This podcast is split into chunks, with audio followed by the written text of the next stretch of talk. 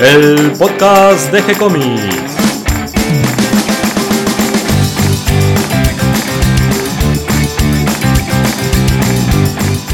Muy bienvenidos a un nuevo episodio de G-Comics, el podcast donde hablamos de todas las técnicas necesarias para realizar un cómic, cómo dibujar un manga y todo el conocimiento requerido para dibujar esa historieta que tenemos dando vuelta en la cabeza. Mi nombre es Gonzalo García y mi intención y la de todos los que hacemos G-Comics es colaborar con aquellos que estén interesados en avanzar, en progresar, en aprender y mejorar su formación como dibujante de cómics. Hoy en nuestra sección de BD, que a falta de otro nombre, por ahora la llamamos sección BD, donde hablaremos de los orígenes y de la historia de la historieta europea, más especialmente de todo el área francoparlante, acompañados por el sabio, experto, genio y gran amigo Mario Working. ¿Cómo estás, Mario? Sí, Gonzalo, ¿cómo te va? ¿Todo bien? Bien, muy bien. Seguimos sin definir el nombre de esta sección de BD. Tienes razón, sí, sí, podría ser la BD de los jueves, aunque eso suena muy a Lelutier, ¿no? Sí, este, sí, me estaba acordando algo de la Kermés de los sábados. La Kermés de, los sábados, sí, puede ser B de jueves, jueves de BD, no sé, se, seguiremos buscando. O si no, simplemente sección BD, como la tenemos hasta ahora. sí, lo mejor, ¿no? La regla Kiss. Aclaremos para los que este, escuchan por primera vez esta sección que BD significa bande dessinée, que es la denominación de la historieta en francés. Exactamente, que es una traducción de lo que sería comic strip americano, ¿no? La tira cómica que decíamos nosotros. Claro, que después se resumió a simplemente la palabra cómic. Exacto. Y hoy vamos a hablar de uno de los grandes de la BD. Sí, venimos mostrando todos los haces, digamos. bueno, la verdad es que creo que fue Newton en el principio de matemática cuando él publica su obra genial sobre la física, digamos, la mecánica. Él dice que pudo ver tan lejos porque se apoyó en, ha subido a los hombros de un gigante, ¿no? Que era Galileo. Yo creo que la historia de estas cosas también pasan, no casualidad que, que hay gente que abre camino y sobre eso se suma, ¿no? O sea, el otro día hablamos de, de Goscinny y yo creo que parte de la gran historia que vamos a hablar hoy se debe a lo que hizo Goscinny, ¿no? Claro, porque hoy vamos a hablar de Jean Giraud, también conocido como Gir y como Moebius, un hombre de tres personalidades. Sí, un poco como había una diosa griega, la triple diosa, ¿no? que tenía tres representaciones, creo que era Perséfone, Hécate y Demeter, este, que era la misma en distintas circunstancias. Ahorita había un dios, los, los romanos tenían el dios Jano que tenía dos caras, y Moebius juega un poco con Giroba, juega un poco con eso, ¿no? Jean Giro, la persona, Gir, el, primer personaje, el primer, el, historietista de los tres, y Moebius, que es el artista, ¿no? El artista más lanzado y, un poco más loco, si quieres. Sí, me hace acordar un poco al poema de, de Borges y, y el otro Borges. Nada más que en este caso sería Borges, el otro Borges y Moebius. Exactamente, sí, sí, sí. Bueno, es que en realidad a mí me da la sensación de que, porque uno piensa cuando habla de muchas personalidades, ¿no? De la locura, ¿no? La personalidad es múltiple, la esquizofrenia, básicamente. Pero en el caso de, de me parece que el, más que un cuadro de locura, eh, Moebius representa su lado onírico, claramente, o sea, es como una apertura. Eh, él básicamente como Moebius es un poeta, no es un dibujante. Sí, es un poco separar sus, sus distintas partes, ¿no? Justamente una separación y que tienen que ver un poco con su historia desde la infancia. Contemos un poquito que Jean Giraud nació en 1938 en París. Sí. Es uno de los más grandes dibujantes de BD, quizás el más influyente después de Hergé, que una de sus grandes obras es Blueberry, una historieta western y que luego él toma el nombre de Moebius y se dedica a la ciencia ficción, a la fantasía, y hace historietas como Arzac, El Garage Hermético o El Incal junto a Alejandro Jodorowsky. Sí, así es. Él nace, en realidad no nace en París, nace en los afueras de París, en plena Segunda Guerra, ¿no? Y es interesante porque creo que la mamá se separa cuando era muy chiquitito, o sea que él no tuvo padre originalmente, y es un talentoso de chiquito, el tipo realmente eh, dibujaba todo el tiempo y tuvo la suerte que los familiares vieron, le vieron potencial y lo mandaron a una escuela de dibujo, ¿no? Sí, justamente esta separación de, de los padres, él lo pone como un hecho que lo marca muchísimo desde su infancia que, y que tal vez esta separación de sus personalidades tal vez tiene que ver con esto que viene arrastrando desde sus padres, ¿no? Esta separación. Sí, tenés razón. Sí, no lo había pensado, pero sí, indudablemente tiene que haber influido. Y bueno, parte de esta separación también es lo que lo lleva, él creo que cuando tenía 16 años, la mamá se, se casa con un mexicano y se va directamente a México. Y él se queda, él estaba en el colegio en ese momento, creo que se queda con, algún familiar que lo recibiría y, y cuando está en segundo, segundo año de, de la secundaria se va a ver a la mamá a México que iba por las vacaciones, dos meses y se queda como un año, casi nueve meses, una cosa así. Claro, él abandona los estudios, eh, estaba eh, justamente cursando una escuela de arte. Sí, tal cual, y, bueno, tiene, él era compañero de Jean-Claude Messier. Jean-Claude Messier es el que crea la serie Valerian, que hace poco hicieron la película. Que Otro gran historietista. Sí, y aparte una de las obras de ciencia ficción francesa más notables, ¿no? Tal vez la más importante hace bastante antes de que Moebius sea Moebius, ¿no? Y él ahí va a México y en México se le abren tres cosas en su obra. Uno son los desiertos, viste que la, con él como Moebius pinta muchísimos desiertos. Cuando uno ve que, que Giraud vivió en, en, México, en el desierto de México, uno entiende cómo expresa también eh, esos paisajes secos, ¿no? Que justamente aparecen en Blueberry.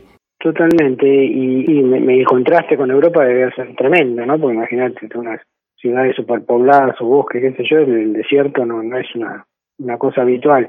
Y la otra cosa con la que se conecta ahí, entre aparte, bueno, el jazz y todo lo que estaban haciendo, que también es importancia, creo yo, en su obra, la marihuana y, y el LSD, ¿no? La mescalina, porque es claro que ahí él abre como esas puertas a la percepción que en esa época estaba muy de moda viste que grandes creadores de los 60 apelaban a, al viaje, digamos, con drogas como para, para abrir eso. Estados de conciencia, y tal vez eso también eh, fue potenciado después en su encuentro con Jodorowsky. Y sí, sin duda, sí, sí, sí, y la obra de él como Moebius es claramente, eh, no diría alucinógena, pero sí onírica y muy, muy fuera del marco habitual, ¿no? Por eso, que sea la diferencia, como decís, Blueberry, que es la, la historieta más clásica, y las obras de Moebius que son mucho más delirantes. Y estamos en el año 1956, él está nueve meses en México en el desierto, pero vuelve a Francia. Sí, porque tiene que hacer el servicio militar, así que lo, creo que lo hace en Alemania en realidad, porque en esa época estaban movilizados ahí, después creo que un tiempo en Argelia también, o sea, no, no, no se la pasa en Francia el servicio militar, y después ya, ya se queda en Francia, y ahí él ya dibujaba, y de hecho ya tenía una historieta publicada, me parece, y es bastante buena. Sí, justamente un western también, si, si no estoy equivocado. Sí, sí, sí, sí, más al estilo tipo Maurice, ¿no? Al estilo Lucky Luke, pero es muy buena. Eh, eso es más o menos en el 56, por ahí. Y en los 60, no sé si 60 o 61, él empieza a ser el ayudante de Gillet, de, de Jacques Gillan, que estaba dibujando en ese momento Jerry Spring que es una serie del oeste que tuvo bastante fama en Francia. Que es otro gran dibujante francés y que además influyó a muchísimos dibujantes de la generación de Moebius. Y sí, es de la historieta franco-belga hay dos grandes padres, uno claramente es Serge, Georges Lamy, y otro es Gillet, ¿no? Este, Jacques, Jacques Gillet. Y este tipo era el maestro, fue el maestro de por lo menos 10 de los mejores historietistas franco-belgas que hay, empezando por Franca, Maurice, Peugeot, estamos hablando de los pitufos. Este... Vos sabés que justamente lo conoció a Gillet, lo fueron a visitar junto con Malet, que era otro de sus compañeros y amigos, también dibujante, y con Messiers, eh, el, el otro gran amigo dibujante, otro gran historietista, lo fueron a visitar antes de que él vaya a hacer el servicio militar. Y cuando vuelve, él es que se suma a este grupo de alumnos que tenía Gillet y Gillet lo adopta un poco como con una actitud paternal, un poco como un discípulo de él. Esa, esa historia no la conocía, pero bueno, hay una, no sé si yo te había pasado un enlace de una un programa de televisión francesa que se llama Taco Tac, sí. en el cual eh, lo pusieron en los 70 en Francia y que trae a los mejores historietistas y los pone a dibujar cosas, ¿no? Prácticamente no tiene texto el programa, sino que son ellos dibujando y hay varios donde están eh, Gillet y, y y se nota claramente que es como el padre espiritual, o sea, el que, lo catapulta, digamos, a, al dibujo de ese tipo es, es claramente Gillet, como hizo con todos sus alumnos. Realmente la, escuela que creó Gillet es notable. Aparentemente el tipo era muy, o sea, como muy, muy generoso con eso. Por aquella época Gillet estaba dibujando un western que se llamaba Jerry Spring y Giraud, que era alumno o seguidor de, de Gillet, Gillet le ve potencial y incluso en tinta muchas páginas de Jerry Spring, Giro. Sí, y creo que hasta medio que la continúa cuando cuando se baja. Eh, está considerado el mejor dibujante de caballos del continente, digamos, y, claramente, digamos, eh, eh, Blueberry es una una secuela, ¿no? De, de Jerry Spring. Este, no creo que sea casualidad que después, cuando él crean esa serie con, uy, se me fue el nombre del guionista. Con Jean-Michel Charlier. Con Charlie, eh, claro, este gran amigo de Goscinny. Y me parece que hay una, uno puede ver una cierta continuidad, ¿no? Entre Jerry Spring y, el Teniente Blueberry. Sí, eh, él empieza a dibujar Teniente Blueberry en 1963, pero justamente Charlier quería que lo dibuje Gillet. Empieza con Ford Navajo, ese es el primer episodio, el primer libro. Exacto, que sale que sale en pilot, por eso te decía la importancia ¿no? de, de Goscinny, porque todo, todo Blueberry se, se desarrolla en la época de Pilot. Claro, sale en el número 210 de Pilot y mm, eh, hace su primera aparición entonces el teniente Blueberry. Sí, con fuerte navajo. Eh, no sé bien por qué motivo Gillet rechaza el trabajo, pero alienta a que lo haga Giraud. Esta actitud paternalista de, de incentivarlo, de motivarlo, de llevarlo adelante, también incluía derivarle trabajo. Y justamente Giraud lo hace, eh, venía de entintar justamente Jerry Spring con Gillet y su estilo era muy parecido al de Gillet. Y empiezan a llegar cartas de lectores acusándolo de plagio. Cosa a la que Gillet le trata de dar ánimo y de decirle que, siga adelante. Claro, pues Gillet era un, imagino ser un prócer en esa época. No, pero ahí te muestra también la, generosidad de estos tipos como Gillet, Goscinny y Charlier, que, que en ese momento Pilot es una usina de, creatividad, o sea, y les dan vía libre y, los catapultan a, a, lo que después pueden llegar a ser. Por eso digo, la importancia de Pilot en la BD francesa es, es, clave. Sí, además tenía el gran éxito de, Asterix, que, Por supuesto que eso arrastraba Iba arrastrando a todos, ¿no? Lo llevaba como una locomotora a todos los que venían atrás. Exactamente, sí, sí, sí, ni, ni hablar. Encima, bueno, tenía los dos guionistas estrella, ¿no? Porque tenías a Goscinny y a Charlier, este, haciendo al mismo tiempo BD, digamos, este, clásica y, y lanzado, viste, con el humor, con, con Asterix especialmente. Así que tenés razones, sí, sí, sí, eran, era impresionante y ese es el, trampolín que tiene Giro o Giro para, para después este, desarrollarse como se desarrolla, ¿no? yo creo que, que gracias a Blueberry él pudo después ser Moebius, porque si no, no si hubiera tenido el dinero suficiente ¿no? para, para jugarse tanto. Claro, porque justamente Blueberry le da todo el nombre y el éxito que necesitaba para lanzarse a toda carrera. Sí, de hecho en Estados Unidos ya era conocido Blueberry, o sea, cuando, cuando él, tiene el mayor impacto como Moebius, igual Blueberry está considerado una, encima de Estados Unidos, que es un este, Blueberry es el western clásico hecho por franceses, lo cual parece medio ridículo, en Estados Unidos tiene muy buen éxito, porque aparte es como una... Bueno, a veces pasa eso, ¿no? Como decíamos, una mirada externa le agrega cosas que por ahí los locales no, no pueden hacer. Bueno, y en esa época también pasó en el cine, porque aparece el western italiano. italiano, el spaghetti western que para mí es el mejor sin western. Sin duda, sí, sí, sin duda, una serie de Ringo, de Django, qué sé yo, sí, sí, tenés toda la razón. Mismo en la música fue revolucionario, con la música de los westerns, la música italiana en general, la que uno recuerda, ¿no? Sí. Pero sigamos adelante, no nos detengamos en Blueberry, porque me gustaría que hagamos un programa especialmente de Blueberry y sigamos un poquito con la vida de Giraud, que por esta época, ya en el 67, ya con nombre, con un éxito asentado, se casa. Se casa con Claudine Conin, que la conoció cuando él trabajaba en la editorial Hachette. No sé si estoy pronunciando bien, Mario. perfecto. Bien, y con ella tiene dos hijos, Hélène y Julien, que yo no lo sabía, pero Hélène es una gran ilustradora ah, que se dedicó a la animación y que incluso fue condecorada con la Orden de las Artes y de las Letras, un premio que muy, pocos genios del arte en Francia, entre ellos lo recibió justamente Giraud en 1985, pero su hija Hélène lo recibe también en el 2014. Mira, se ve que hay un gen. hay un gen dando vueltas por ahí. Pero bueno, él cambia de nombre y pasa a llamarse Moebius. ¿Por qué es este cambio, Mario? Mira, él, a ver, él sigue trabajando en Pilot hasta de los mediados de los 70 en ese momento había, había algunas, digamos, expresiones un poco por fuera del cómic tradicional, especialmente del cómic más revulsivo, tipo Mad. Un eh, ejemplo típico era Arakiri. De hecho, Arakiri es tan revulsivo que lo en la época de De Gaulle lo proscriben y Goscinny nos recibe a todos los arakirianos, digamos, a pilot. Y él empieza con Arakiri, después lo que se convierte en lo que se llama Charlie Mensuel y, y después el famoso Charlie Hebdo, ¿no? Tristemente célebre ahora él empieza a publicar algunas cosas, pero no con el nombre de él, sino con un seudónimo, y usa Moebius, que es este famoso matemático alemán, ¿no? El de la famosa cinta esa que... La del ocho acostado. Retorcida. Exactamente, que, este, que tiene una sola cara.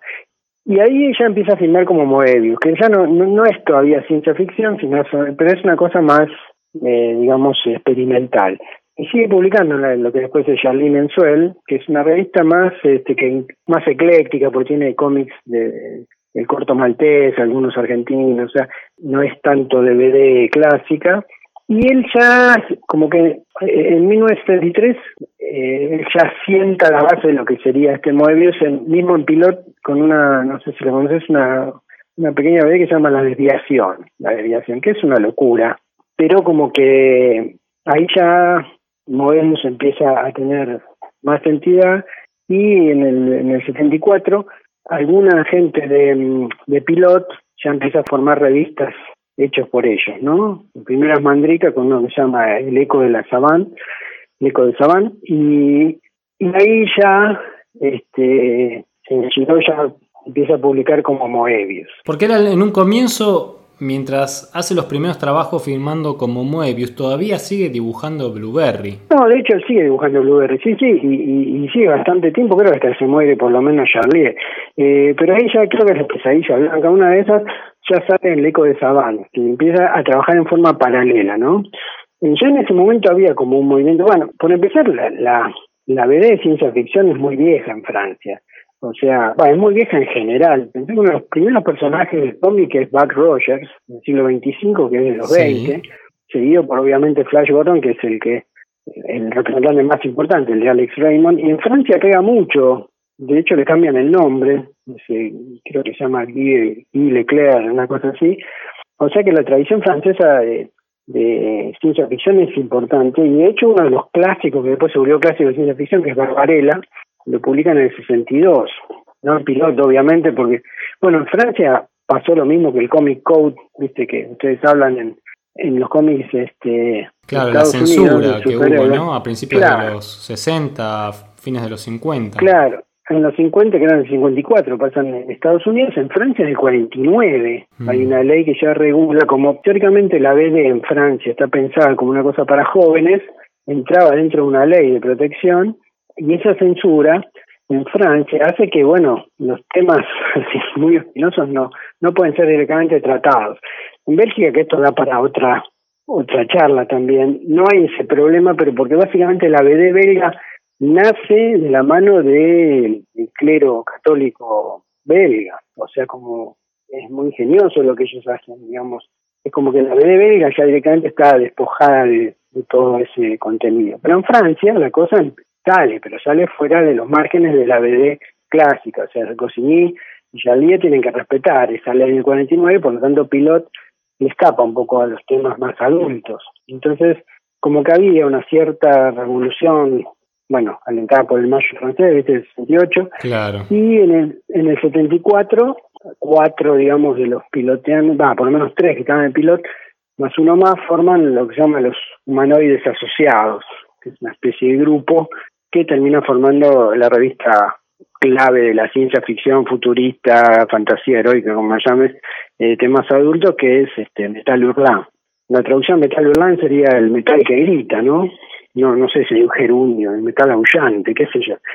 Pero eso es una realmente una revolución. El que lo lleva, creo, más adelante es Philippe Drouillet, un dibujante que para mí no dibuja también como Moebius, pero que, digamos, muy así con mucha energía y es el... Él ya había dibujado un personaje, no sé si lo conoces, Lon Sloan, Lon Sloan, una cosa así. Sí, lo tengo de nombre, pero no lo tengo muy muy presente. Bueno, sí, no, para mí, a ver, Moebius lo, eclipsa normalmente, pero Lon Sloan creo que sale en los 70, eh, más o menos cuando entra el corto maltés también en, en Francia. Y, mm, o sea que ya se viene desarrollando un poco esa temática y en ese 25 fue, fue Metal Urlan. Metal Urlan es qué sé yo. Y ahí es donde está la importancia de Moebius. A partir de ahí él es Moebius, claramente, por más que siga dibujando Blueberry. Y ahí sí sigue manteniendo las dos cosas. Tal vez la importancia más grande de Metal Land es que es, y creo que ahí Moebius tiene muchísimo que ver porque fue su obra, por más que, digamos, Druyes, el, el espíritu de la obra de Moebius, la que, digamos, tiene tanto peso que esa gravedad mueve los cimientos no solo de la BD francesa, sino de los otros mundos paralelos, ¿no? Que a ustedes les gustan los mundos paralelos, que son el cómic americano y el manga. O sea, por ahí tal vez lo más interesante de Moebius, de su obra, es lo que influenció. O sea, realmente yo creo que Estados Unidos se vive el cómic antes de Moebius y después de Moebius, porque realmente mueven muchísimo, y el manga también, porque vos ves, qué sé yo, yo siempre que veía Akira, me parece que es este, muy moebiano, digamos. Y mismo Miyazaki dice que fue muy influenciado por la obra de Moebius, o sea, y ni hablar en Estados Unidos, ¿no? Sí, además en Estados Unidos estaba la heavy metal que, que publicó también trabajos de Moebius. No, de hecho, heavy metal es la, o sea, es la versión norteamericana de Metal Hurlant. De hecho, los primeros números eran Metal Hurlant. Después empiezan a colaborar, qué sé yo, con digamos, dibujantes que entran en esa onda, ¿no? eh, Richard Corben, qué sé yo, hay muchos que, que se suben a esa ola, pero claramente es la, la metal urbana. Heavy metal es una buena traducción porque también hace mucha referencia, que es lo que toma la heavy metal americana, que no tiene la metal urbana, con la música heavy metal, ¿no? Y recordemos también que mismo acá en Argentina, la revista Fierro, que también marca una época en la historieta argentina, comienza en el número uno con una historieta ah, de Giro, en aquel momento ya firmando como un Moebius, con la historieta Alzac y con otra en el, en el interior, otra historieta que no recuerdo ahora el nombre, pero también dibujada por Moebius. No sé si no es eh, The Long Tomorrow. Sí, ahí está, el long, The Long Tomorrow. Sí, tal cual, que son dos de las de las obras más, más tremendas y la que mueve la cabeza. The Long Tomorrow es una... La historia de Long Tomorrow es, es cómica porque eh, hay un personaje que es un cineasta, escritor, que se llama Alejandro Jodorowsky, que es, chileno de nacimiento, pero se, exilió en Francia. Y el tipo parece que hacía cine medio experimental. Y en el setenta y pico, no me acuerdo si es 64, 75, él decide hacer una versión de una obra de ciencia ficción que es, muy importante, que se llama Duna, de Frank Herbert. En realidad no es un libro, es una saga, ¿no? La primera obra de ciencia ficción ecológica que, que existe. Y se propone hacer una obra monumental, con música Pink Floyd, este, con actores, como si dijera, no sé, figuras tremendamente relevantes, este, y para hacer, digamos, el, los escenarios y, los caracteres contratan nada más, nada menos que a, Giro, eh, a, a, Giger, el suizo, y como, eh, digamos, el que iba a hacer efectos especiales, un tipo que se llama Dan O'Bannon, que él lo había visto en una serie de un par de películas así de tipo clase B americana, y entonces lo contrata y lo lleva a París. Y se pasan trabajando como un año, nueve meses por lo menos, en armar la, la película. De hecho, Milano Vano le pide a, a Giro que arme el, storyboard. Y bueno, le hacen un, trabajo espectacular, está todo más o menos listo, pero después, no sé, Jodorowsky no consigue la plata o no consigue la plata que él quería y la cosa se pincha. Pero eso sienta la base de dos o tres cosas. Una, antes de irse, Dano Bannon le deja, escribe un guion y le dice, bueno, toma a ver si podés hacer algo con eso. Es una especie de historia medio retro entre un, se llama Long Tomorrow, que hace cierta este, mención a una obra de Raymond Chandler, es el, clásico de los detectives de los de los 30, 40. Claro, porque esta historia de ciencia ficción tiene algo de, policial. Totalmente, es un, eh, a ver, el personaje principal es, es un detective de los típicos de esa época, eh, los 30, esos que los venían a ver para una dama para eh, es un clásico realmente parece una de las obras de Marlowe no que es el detective de Chandler de hecho una obra de Chandler se llama El largo adiós que se llama The Long Tomorrow no y es una clara referencia pero en un ambiente digamos eh, de ciencia ficción moderna. Pero que tiene muchísimo de lo que después se llamaría cyberpunk o sea y de hecho Gibson que fue digamos con viste Neuroman y todo eso eh, empieza a crear el cyberpunk dice que se le influenció enormemente esa esta historieta. o esta obra y si uno se fija hay millones de todos los escenarios le rompieron la cabeza por ejemplo a Ridley Scott y cuando él quiere hacer Blade Runner digamos este él dice que lo tenía, lo tenía giró en la cabeza, bueno, a Moebius. Creo que no lo puede contratar en ese momento, pero claramente si uno ve Blade Runner, el escenario es enormemente similar. Lo que queda claro es que Moebius influenció a un montón de artistas, no solo en la historieta, sino también en el cine, en la escritura. Bueno, en el cine es tremendo porque Dan O'Bannon, cuando vuelve a Estados Unidos, estaba re deprimido, qué sé yo, le dan, Bill Scott lo agarra y dice, bueno, escríbeme, como él escribe un guion que termina siendo Alien, el octavo pasajero, la primera que dirige Scott, ¿no? Y ahí sí, lo, lo Danovano le dice, no, esta tiene que estar Moebius y, y que eran los dos con los que él había trabajado, ¿no? En la fallida Doom.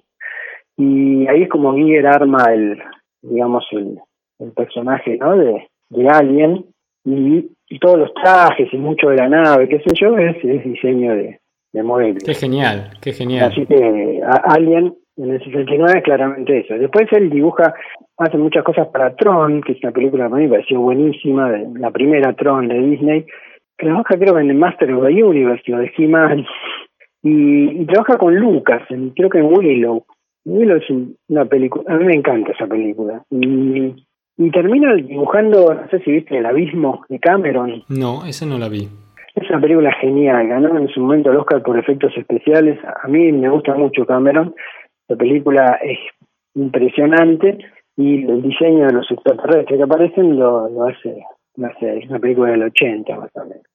Y después el, el gran, digamos, el que es claramente Moebius es el quinto elemento, ¿no? De Luc Besson, que directamente Luc Besson lo llama a Moebius y a, a Jean-Claude Messier, su viejo compañero de, de escuela de arte, para hacer los escenarios. Sí, es muy clara ahí la influencia de, de Moebius porque es como si estuvieras adentro de una de las historietas de él. Totalmente, sí, sí, sí, sí, totalmente, es, eso es 100%, y de hecho muchos de la Guerra de las Galaxias tomaron cosas de Moebius, Lucas mismo lo dice, por supuesto también toca toma cosas de Valerian, de Messier, o sea, porque realmente son, eso fue tremendamente influyente visualmente, o sea, la obra de Moebius es casi, por eso te digo, es casi como un poeta, porque independientemente de la historia o que sea una BD, eh, generó muchísimo muchísimo ruido y en el cine es, clarísimo y todo lo que por eso también se lo considera como que todo lo que viene del cyberpunk tiene influencia de, Moebius también. Qué genial, Mario. Me parece que hicimos un, un lindo recorrido por, por la vida de Shiro,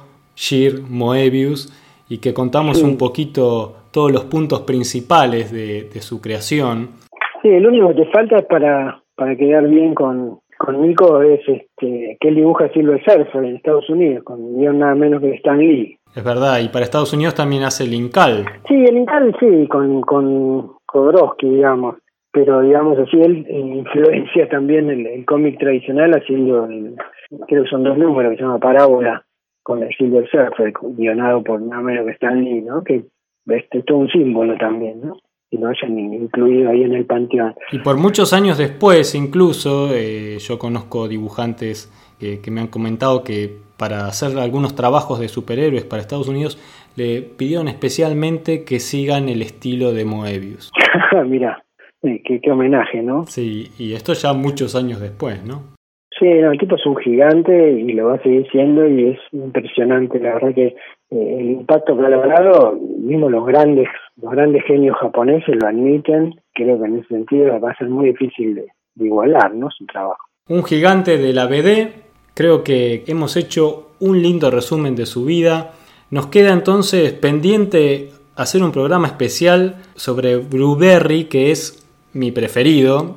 Leí completo Blueberry, me encanta los guiones, el dibujo, la estética, todo. Lo conocí por Nariz Rota, que es justamente uno de los últimos, ¿no? Pero eh, justamente en Nariz Rota él había empezado a firmar como Moebius ya sus otros trabajos y se nota el cambio ahí de personalidad, de estilo, que contagia también las historias de Blueberry. Y me parece que es genial, un western genial desde todo punto de vista, el dibujo, por supuesto, pero también los guiones. Sí, bueno, sí, tenía también a uno de los dos grandes, yo te digo, ¿no? de guionistas de, la historia de la BD, franco-belga. ¿no? Bien, Mario, no sé si querés agregar algo más o te parece que, que es suficiente por hoy y lo dejamos para el próximo encuentro. No, sí, lo bueno de para las nuevas generaciones hay mucho de él que se puede encontrar en la web, hay muchísimos reportajes como es más cercano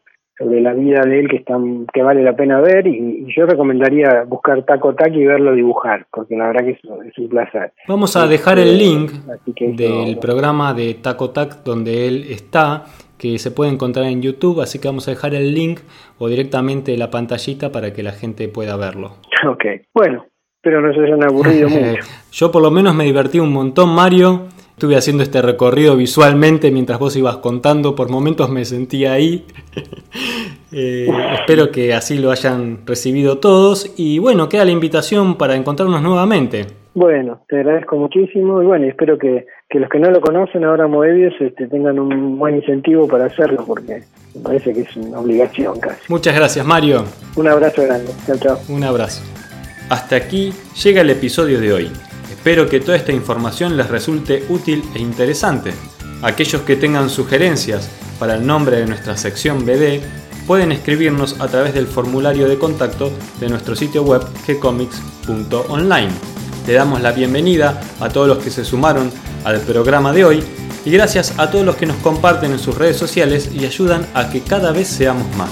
Si les gustó el programa, pueden darnos un me gusta o escribirnos una reseña, darnos 5 estrellitas. También pueden seguirnos desde nuestra página en Facebook. Les responderemos siempre con alegría y continuaremos publicando nuevos episodios. Gracias y hasta la próxima.